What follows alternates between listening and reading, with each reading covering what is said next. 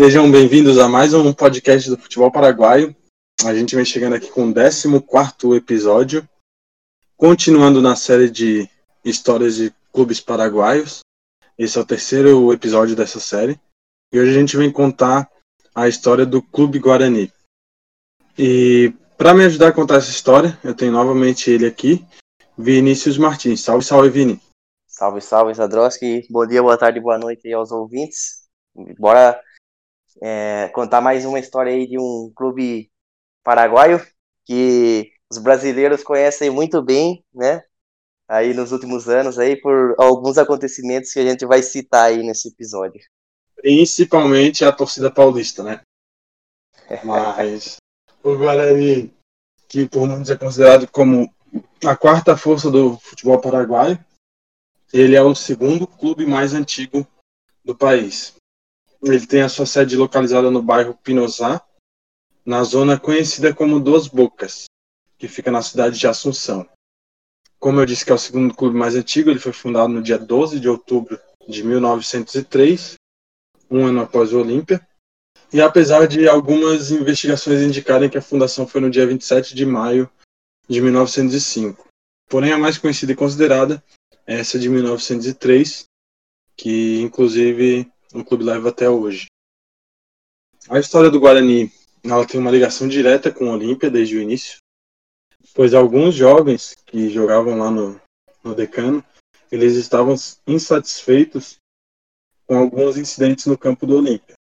Eles se apresentaram no gramado para um treino e a bola foi negada. Então os jovens tomaram a bola na força e foram ao campo treinar.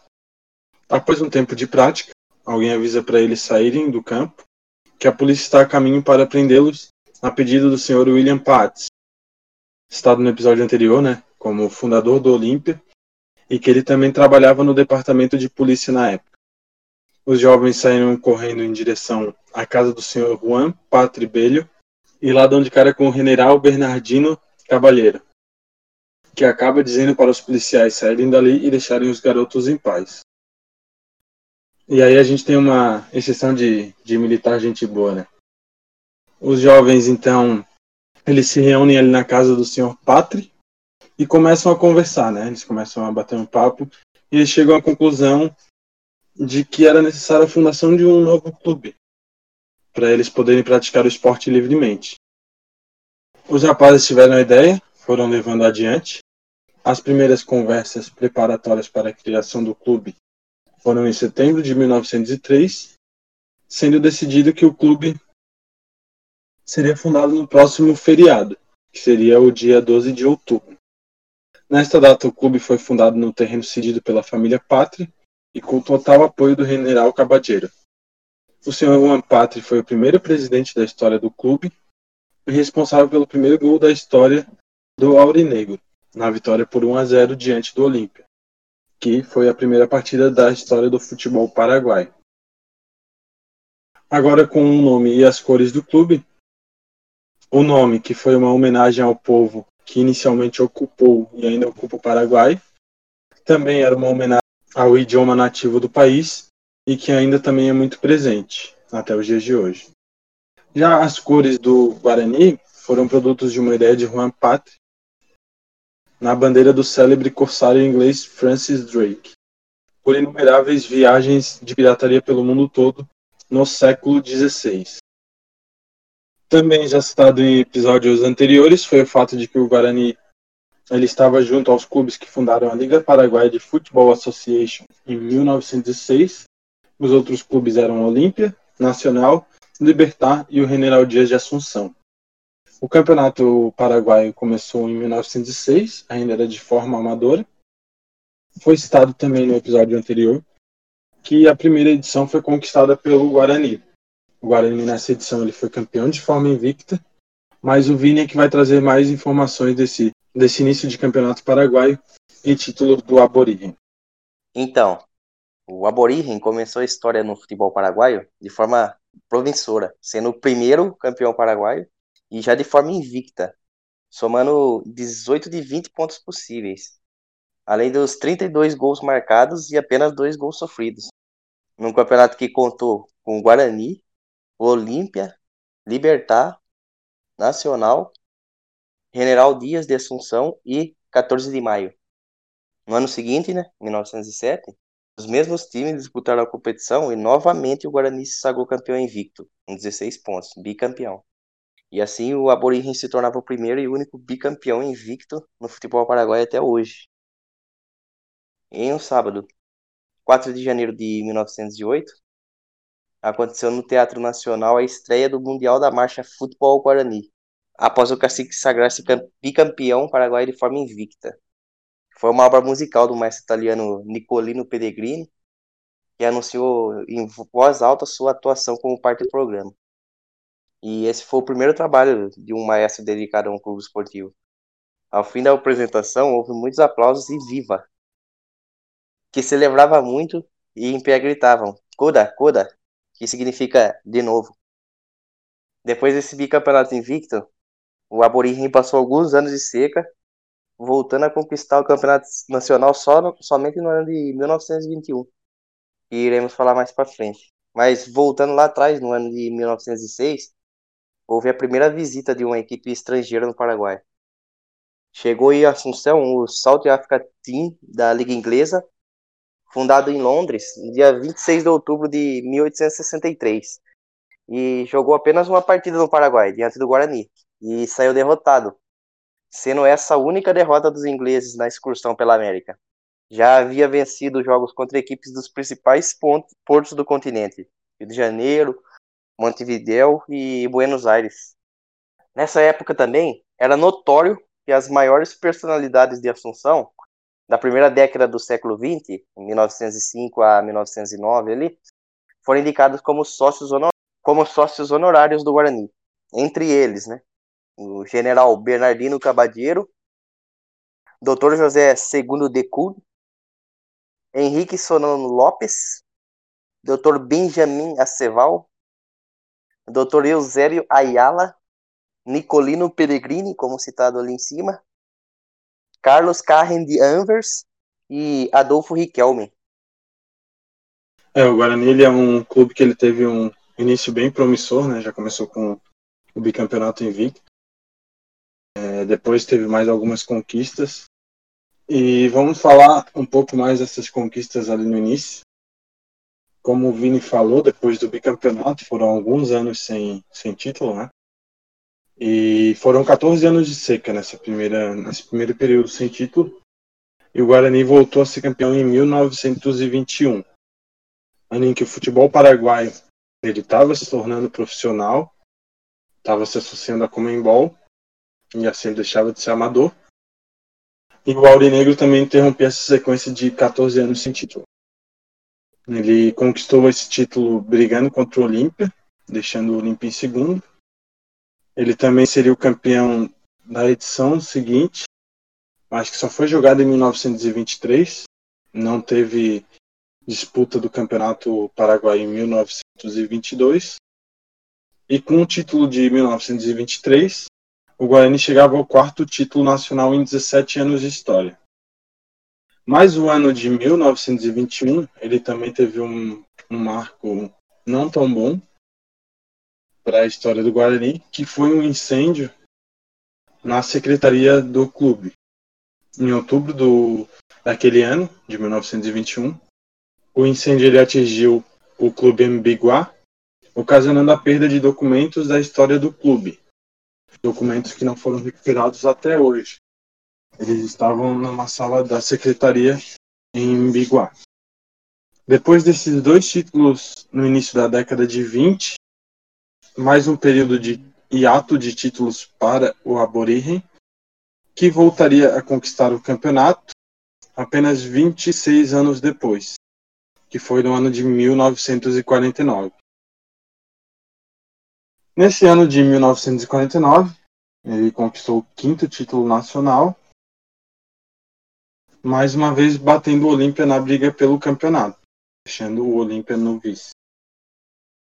E com isso, é, o Aborigem saía da década de 40, ia passar a década de 50 ali sem títulos nacionais, mas viria a melhor década da história do clube, até hoje, que foi a década de 60 que é conhecida como a década de ouro para o Guarani, pois além de conquistas nacionais, o Guarani fez campanha de destaque na Libertadores. Foi a melhor campanha em Libertadores até então, que foi igualada apenas ali no ano de 2015, a gente vai falar mais para frente. E naquela época o Guarani chegou na semifinal na edição da Libertadores de 1966. Naquela época, a Libertadores ainda era disputada em duas fases de grupo, e a segunda fase de grupo era considerada como a semifinal. E o Guarani chegou naquela naquela Libertadores de 66 após a classificação no Paraguai de 65, mas não foi. E no primeiro primeira fase de grupos, a Libertadores ela separava os grupos por país, né? Geralmente fazia o grupo com quatro times e dois times de dois países. Naquela edição, o grupo do Guarani foi o grupo Paraguai e Chile. Representando o Paraguai teve o Guarani e o Olímpia. E representando o Chile foram as duas universidades, a Católica e a de Chile. O Guarani estreou na competição daquele ano, disputando o clássico mais antigo do Paraguai, diante do Olímpia, na casa do Olímpia. Aquele jogo ele foi bem movimentado e terminou empatado em 3 a 3 com o Guarani abrindo 3 a 0 no primeiro tempo, logo aos dois minutos, com Félix Arambolo. Sérgio Rojas cobrou o pênalti aos 40 minutos para aumentar a vantagem. E Graciliano Gonzalez fez o terceiro aos 44 minutos de partida. O Guarani foi para o intervalo com uma vantagem tranquila, parecia que a vitória estava se encaminhando, mas no segundo tempo deu uma bobeada num período de 10 minutos menos de 10 minutos, na verdade, e viu o Olímpio empatar com gols aos 65, 72 e 73 minutos de jogo. Na segunda rodada, o Aborim fez a primeira viagem ao Chile e visitou a Universidade Católica. Os chilenos venceram por 2 a 0 e na terceira rodada, o Guarani voltou ao Chile também, perdeu por 2 a 0 também para a Universidade do Chile e assim terminou essa primeira rodada dos jogos fora de casa com apenas um ponto no, no empate diante do Olímpia. E na quarta rodada iria começar né, os jogos como mandante.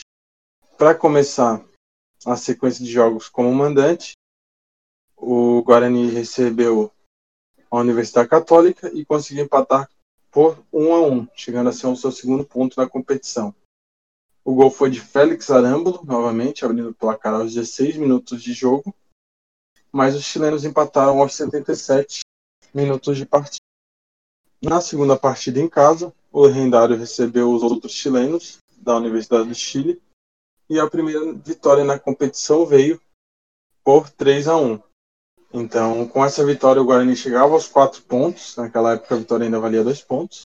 Foi 3 a 1 com gols de Rodolfo Patinho aos 30 minutos de partida, terminando assim o primeiro tempo. O intervalo foi de vantagem mínima para o Guarani. Na segunda etapa, o Aurinegro conseguiu ampliar para ter Graciano Gonzalez aos 67 e Félix Arambolo aos 72. Os visitantes até conseguiram descontar aos 86 minutos de jogo, mas ficou assim a primeira vitória do Guarani na competição. Para encerrar a participação na primeira fase, novamente o clássico mais antigo do Paraguai, Guarani e Olímpia, no mando do Guarani dessa vez. Mais uma vitória por dois gols para o Aurinegro, só que dessa vez por 2 a 0. O primeiro tempo terminou 0 a 0 e o Guarani foi abrir o placar aos 51 minutos de partida com o gol de José Ivaldi e Graciano Gonzalez decretou a vitória aos 84 minutos de jogo. Ao fim dessa fase, o Guarani se classificou em segundo, pois com essa vitória de 2 a 0 de 4 foi para 6 pontos, e ficou atrás da Universidade Católica que somou apenas um ponto a mais, chegando a 7 pontos ao fim da primeira fase de grupo. Na segunda fase, o Aurinegro pegou um grupo muito difícil, que era composto por Guarani e mais três argentinos, que nada mais nada menos que eram Boca Juniors, River Plate e Racing de Avejaneda. Um grupo muito difícil, né? Que já era no papel e foi na prática. Então o Guarani ele teve muitas dificuldades, como já era de se imaginar. Terminou o grupo em último, com apenas um ponto. E o ponto desse empate foi conquistado exatamente na Bomboneira no jogo contra o Boca Juniors por 1 a 1, com Jorge Melgarejo abrindo o placar para os paraguaios aos 50 minutos de jogo e sofrendo empate aos 80 minutos de partida. Esse era o jogo da quarta rodada. Na primeira rodada, o Guarani tinha perdido por 3 a 1 para o Boca. O gol do Guarani foi de Graciano Gonzalez aos 54 minutos de jogo. Na segunda rodada, novamente uma derrota por 3 a 1 em casa para o River Plate. O gol desta vez foi marcado por Félix Arambo aos 76 minutos de partida. Na terceira rodada, mais uma derrota para o Guarani em casa, por dois gols de vantagem, mas dessa vez 2 a 0 para o Independiente. Na quarta rodada, foi o empate na Bomboneira por 1 a 1 Na quinta rodada, o Guarani voltou a perder por 3 a 1 para o River, lá em Buenos Aires. O gol do Guarani foi de Ramon Martins aos 47 minutos de jogo. E na última rodada, o Independiente venceu por 2 a 1 O gol do Guarani foi marcado contra pelo Rubem Navarro do Independiente, aos 35 minutos de jogo.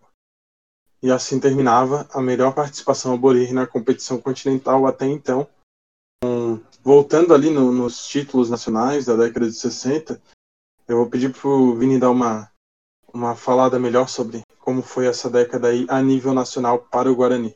Então, a década de 60, como foi falado, foi a mais vitoriosa do Guarani ele voltaria a conquistar o título nacional após 15 anos de ato, erguendo novamente o troféu no ano de 1964, em um campeonato que o Aborigen venceu com três pontos de vantagem do segundo colocado Cerro Portenho.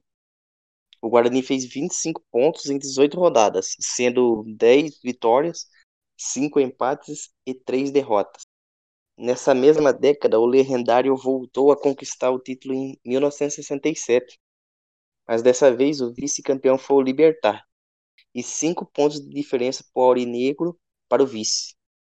O Guarani fez 38 pontos, com 15 vitórias, 8 empates e apenas uma derrota. Foi campeão também em 69 para encerrar a década dourada. E após o título de 69, novamente outros 15 anos de ato. Voltando a conquistar no ano de 1984 num campeonato meio complexo, porque foi disputado em quatro fases. Na primeira, o Olímpia terminou vencedor, o Guarani venceu a segunda fase. Já na terceira fase, se classificaram mais quatro times para a fase final, foram eles: Libertar, Cerro Portenho, Sol de América e Colerriares.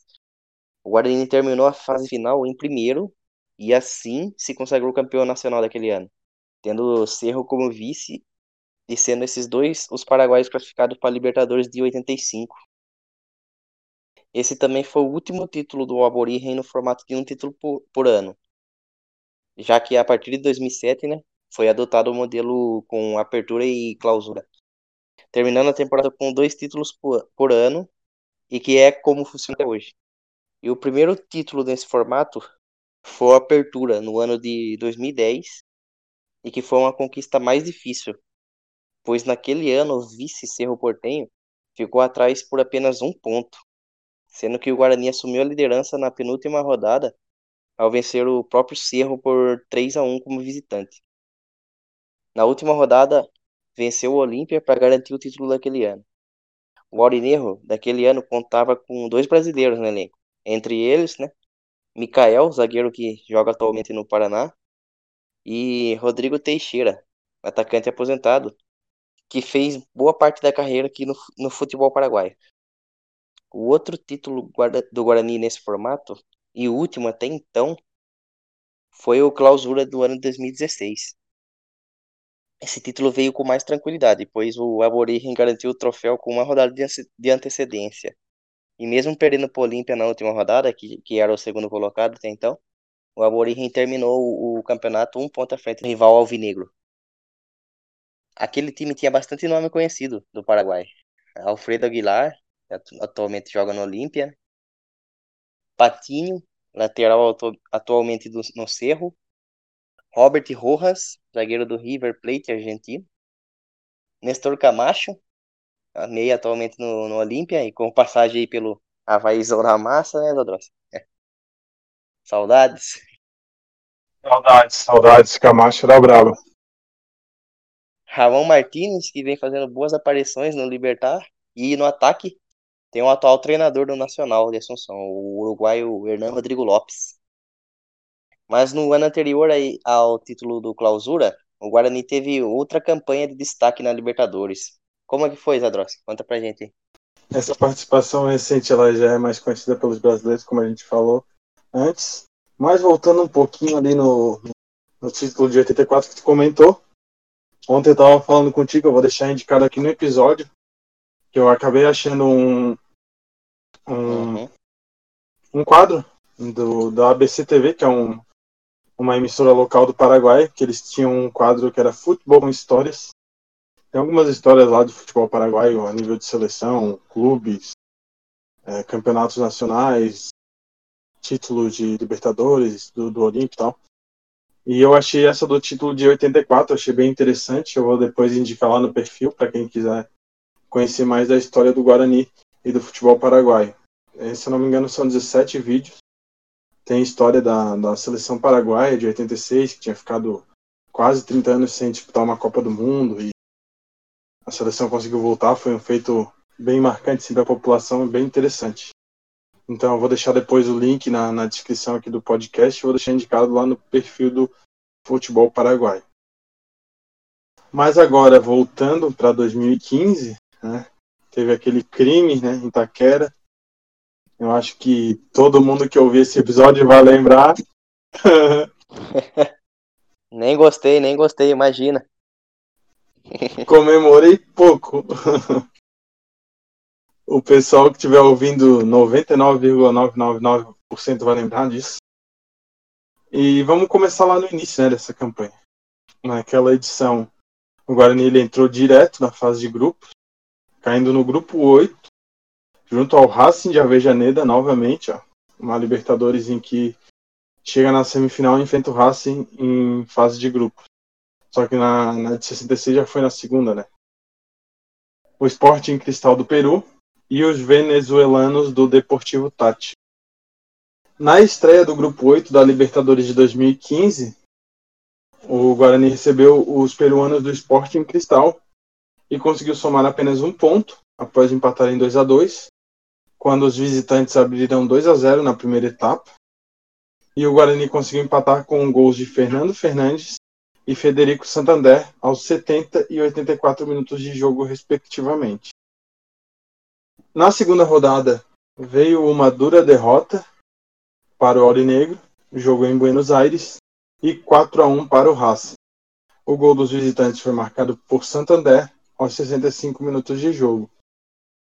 Na terceira rodada, os paraguaios conseguiram reverter o saldo da segunda rodada ao receber o Deportivo Tátira e vitória por 5 a 2 para o Guarani, que abriu o placar aos 10 minutos de jogo com Ramon Ocampo viu os visitantes empatarem aos 17 minutos de jogo.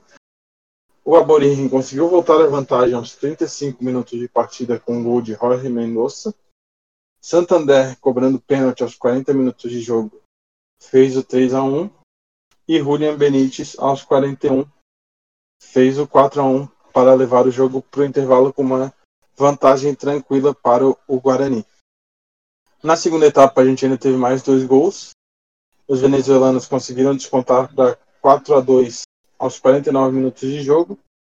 E aos 88 minutos, ali já na reta final de partida, Fernando Fernandes marcou o quinto gol para dar uma vitória tranquila e devolver o saldo que tinha tomado né, no jogo contra o Racing lá em Avejaneiro. Na quarta rodada, o Guarani enfrentou novamente o Deportivo Táchira, mas dessa vez com o jogo de volta na Venezuela e um ponto para o Guarani na volta para o Paraguai. O Guarani até começou atrás no placar sofrer gol aos 21 minutos de jogo, mas ainda no primeiro tempo conseguiu empatar com Julian Benítez, cobrando pênalti aos 42 minutos de partida. E assim terminou o jogo.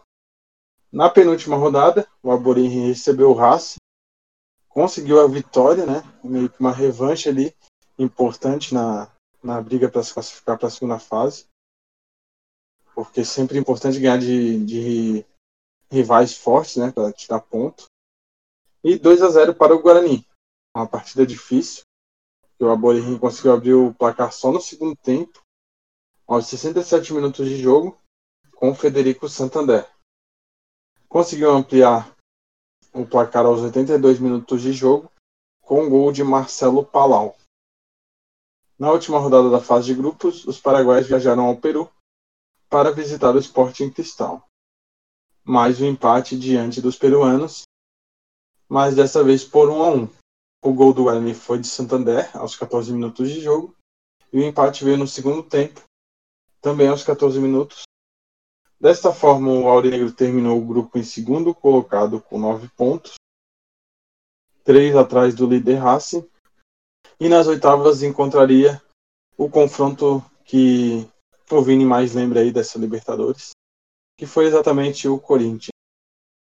O jogo de ida foi em Assunção, ele foi realizado no Defensores del Chaco, e mais uma partida que o gol saiu apenas no segundo tempo. É, os times foram para o vestiário no intervalo com 0 a 0 No segundo tempo, o Santander abriu o placar aos 60 minutos de partida e Alberto Contreira garantiu a vitória e a vantagem para o jogo de volta com um gol aos 82 minutos de partida. No jogo de volta, o Aborim soube jogar. Pode ser um jogo que não agrade sim muito torcedor brasileiro, mas eles sabiam o jogo que eles tinham que fazer para passar, fizeram e foi bem sucedido, né? Então, todo o mérito do Guarani, porque o Guarani ele conseguiu arrancar né, bastante cartão do Corinthians, a gente viu bastante cartão amarelo no jogo de volta, e principalmente as duas expulsões, né, que foram a do Fábio Santos e a do Jadson. Sim. O Fábio Santos foi expulso aos 53 e o Jadson aos 69. Foi um jogo bastante catimbado, souberam jogar. Foi. Souberam, cara, porque a gente vê a diferença de nível dos times, eles Com isso, é a, é a, é a proposta de jogo do, dos caras quando é uma equipe assim bem menor, tanto no papel quanto no, na prática, né? Então acabou dando certo, cara. Eu gosto porque, querendo ou não, eles não estavam dando porrada, né? Pode ser que às vezes eles chegam um pouco mais forte, mas é porque o futebol paraguai é assim mesmo, os caras ainda são mais no físico, mas não, não tiveram expulsões, né? A expulsão foi só do lado do Corinthians. Pior é quando o cara passa com um expulso também, daí já acho os caras já chegam batendo para parar o jogo mesmo. O do Guarani não foi, né? Acabou que defendeu bem, ficou com dois a mais e soube aproveitar, né? Marcou o golzinho ali aos 90 minutos, né? Aos 92 minutos de jogo. O Ferfer, Fernando Fernandes, que decretou a classificação do Guarani para as quartas de final e foi a vitória mais marcante né, da história recente do Guarani. É, lembrado tanto no Paraguai quanto aqui, eu posso dizer que até o clube ainda comemora até hoje, quando faz, entre aspas, aniversário, né? Tanto a de 2015 quanto a de 2020, né? Foi ali na pré-Libertadores. Mas continuando em 2015, nas quartas de final, o Guarani ele pegou novamente o Racing de Avejaneda como adversário. Já tinha enfrentado na fase de grupos, né? Tinha perdido por 4 a 1 em Buenos Aires e venceu no Paraguai por 2 a 0. E conseguiu se classificar ali nas quartas de final, que é o confronto que mais importa, né? Então foi uma classificação difícil, porque passou pela vantagem mínima. O jogo de ida foi 1 a 0 em Assunção, uma vitória magra com gol de Julian Benítez aos 85 minutos de jogo. E na volta em Buenos Aires, o Guarani segurou o 0 a 0 para garantir a classificação à semifinal, igualar a campanha de 66, que era a melhor campanha do time. Mas na minha visão, ela é melhor que a de 66 ainda porque tem essa questão do mata-mata, eu acho mais eu acho melhor, né? Eu acho melhor e, querendo não, é mais difícil, mostra que esse time tinha mais qualidade. E também chegou na segunda fase, lá em 66, a gente vê que pegou certo, pegou um time difícil. Acabou, aliás, pegou três times difíceis, né? Acabou ficando em último com apenas um ponto. Mas aqui na Libertadores de 2015 também pegou bastante time forte e que acabou eliminando. Então, para mim, a campanha de 2015, apesar de ser considerada igual a de 66, eu acho melhor, né? Aí passou pelo Racing com essa vantagem mínima. Na semifinal, River Plate, que vamos dizer assim, não tomou tanto conhecimento, né? Ele passou um pouco mais de tranquilidade, como era esperado.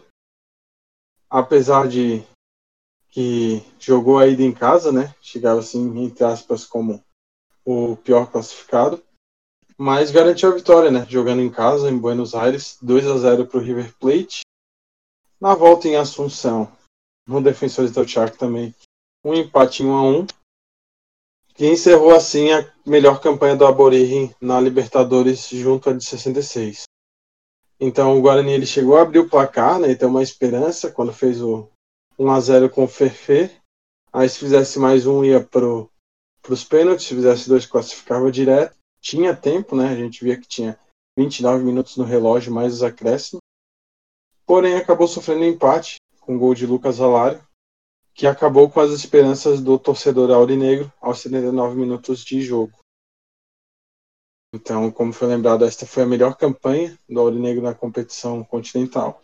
Na Sul-Americana foram poucas participações e pouco sucesso do Alborirri, porque disputou, se não me engano, acho que foi umas sete vezes, oito por aí. E as melhores campanhas foram apenas a segunda fase, nos anos de 2010, 2012 e 13.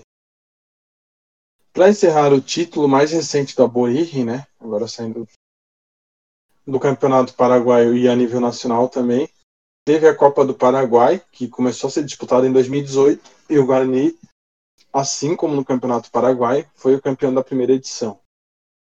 Naquela edição de 2018, o Aborigen estreou, empatando com o Taquari por o gol do, do Guarani foi aos 4 minutos com Antônio Marim. Ele tinha sido emprestado, estava ganhando rodagem e hoje voltou aí para o time. Então é um caso de jogador que saiu para ganhar rodagem, é, conseguiu e hoje está se firmando já no, no time de origem. Ele até inclusive marcou aí bastante gols contra o Real Paris nessa primeira fase da pré-Libertadores de 2021. Mas aí, com o empate, o Aborigen foi para os pênaltis contra o Taquari e venceu por 5 a 4. Na segunda fase, o Aborigen eliminou o Cago Azul, dessa vez no tempo regulamentar mesmo, venceu por 2 a 0. Nas oitavas de final, uma vitória mínima por 1 a 0 diante do Deportivo Capiatá. Nas quartas de final, uma vitória gigante diante do Cerro Portenho por 3 a 0, com Epifânio Garcia aos 30 minutos abrindo o placar, Rodney Reis marcando duas vezes, uma aos 47 e a outra aos 76 minutos de partida. Na semifinal, mais uma classificação difícil, né? Depois de ter um jogo tranquilo, voltou a se classificar com dificuldade. Novamente, uma classificação nos pênaltis, após empatar em 1 a 1 com o Resistência. O gol do Guarani naquela partida foi do Robert Rojas aos 16 minutos de jogo. E novamente uma vitória por 5 a 4 nas penalidades máximas. Na final da Copa daquele ano, o clássico mais antigo do Paraguai e novamente outro empate, desta vez por 2 a 2, com Pablo Velasquez aos 33 minutos de jogo e Gabriel Esparza aos 88 minutos de partida para o Guarani. Nos pênaltis, a vitória foi com cinco gols para o Guarani, mas desta vez por 5 a 3, para garantir o primeiro e até então único título de Copa do Paraguai do Guarani. Até porque também só tem duas edições disputadas até o momento. Né? Na de 2019 o Libertar foi campeão e na de 2020, que era para ser disputada, acabou sendo cancelada por causa do, da pandemia, né? Ela já tinha os sorteios definidos, inclusive eles aproveitaram o sorteio de 2020 para usar na Copa Paraguai de 2021. Já estava com o sorteio definido e aí veio a pandemia, cancelou tudo. Como os times de divisões inferiores nenhum estava disputando nada, acabou sendo cancelada a Copa. Então, vou pedir ali para o Vini falar um pouquinho melhor sobre algumas, alguns dados do, do Guarani que o pessoal vai gostar de saber, como o estádio, alguns apelidos ali, a origem dos apelidos. Só fazendo um adendo ali na campanha de 2015 na Libertadores, que eu torci pro Guarani, cara, depois que passou do Corinthians. Infelizmente pegou um time que era muito forte, né? O River, e seria o campeão depois. E veio, até hoje, veio marcando uma era aí na Libertadores, sempre na semifinal ali. Uhum. Já foi campeão novamente depois de 2015. É um, é um time absurdo, cara. O galhardismo, né? Galhardo é Deus, né? Não, tu falou aí do, do River, né? Foi realmente um adversário muito duro, velho. Mas, infelizmente, aquela semifinal era muito complicada, cara. Porque tu vê na outra semifinal era Internacional e Tigres. E eu acho que, independente de quem pegasse, eu acho que ainda o Guarani teria que surpreender bastante novamente para passar. Verdade. Eu acho que com o Tigres também não, não passaria. O Tigres tinha um time bom. O Inter também estava bom. Tinha o Valdívia, pouco pica, né? O meu camisa 10 atualmente. Tava jogando bola, era o rei da América. então, né, chegamos num, num limite, né, cara? Mas enfim, né? Quem sabe o dia é igual o Nacional, porque o Nacional também, né, cara? É um time com, com não tanto investimento que conseguiu né, já uma final de Libertadores. Então, o, o Guarani tem sua sede e estádio localizado em Dos Bocas, na capital de Assunção. O estádio se chama Rogério Livieres e atualmente conta com capacidade aproximadamente para 5.400 pessoas. Há um projeto de ampliação da capacidade, mas que até hoje não saiu do papel. O estádio leva o nome de Rogélio Silvino Livieres, que foi o idealizador de fazer carvão com as árvores que foram derrubadas na área de para a construção do estádio, no ano de, de 1936. E até por essa relação, o Guarani foi chamado de Carboneiro na época.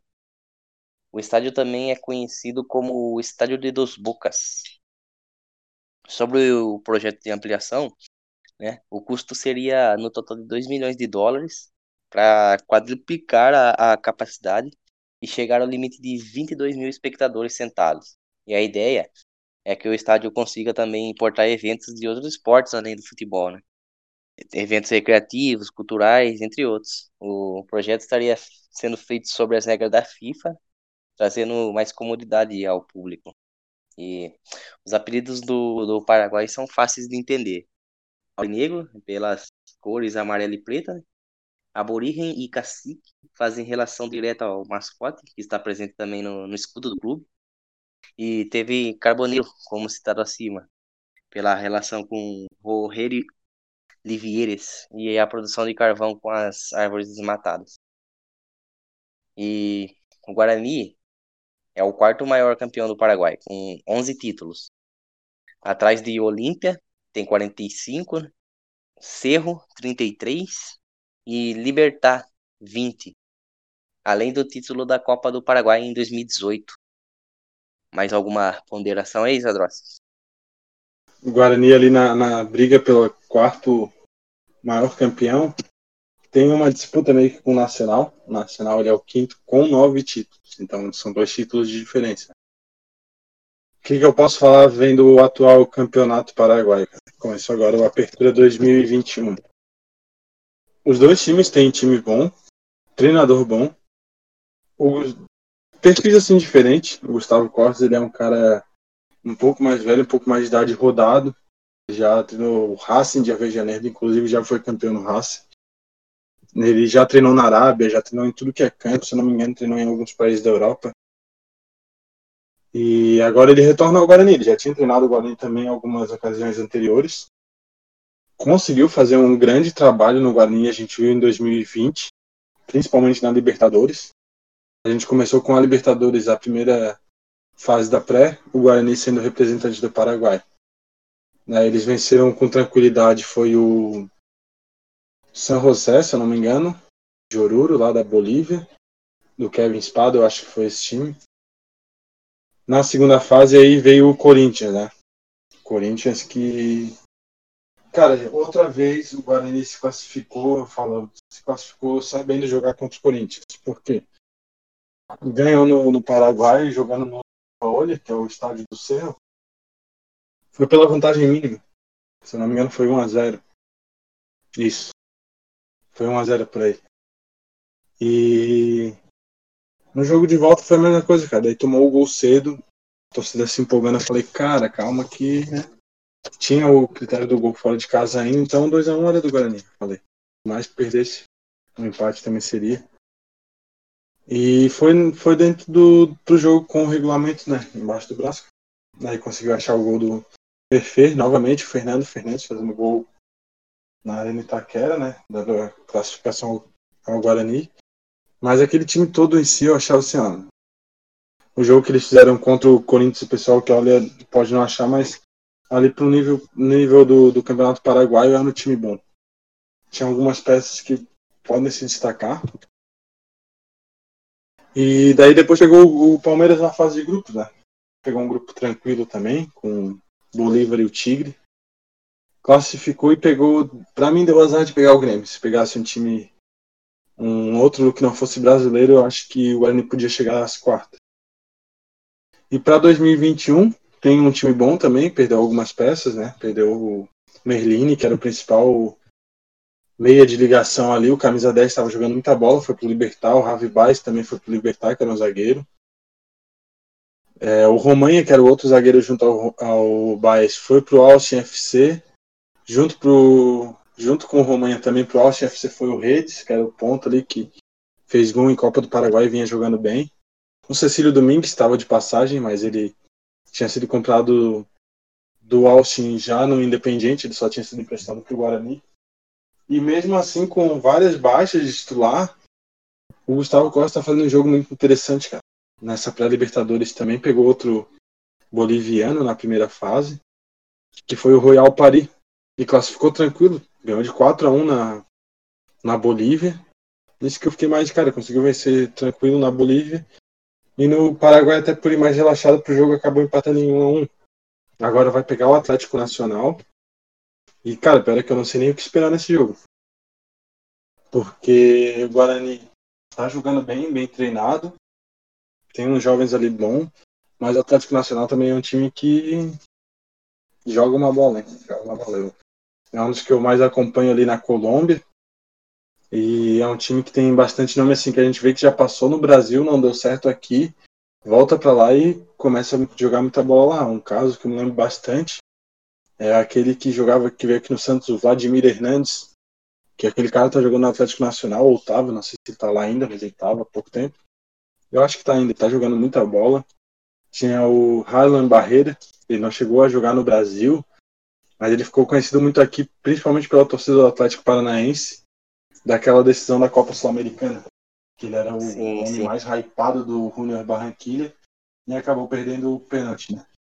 Foi, foi, perdeu o pênalti na final. Isso.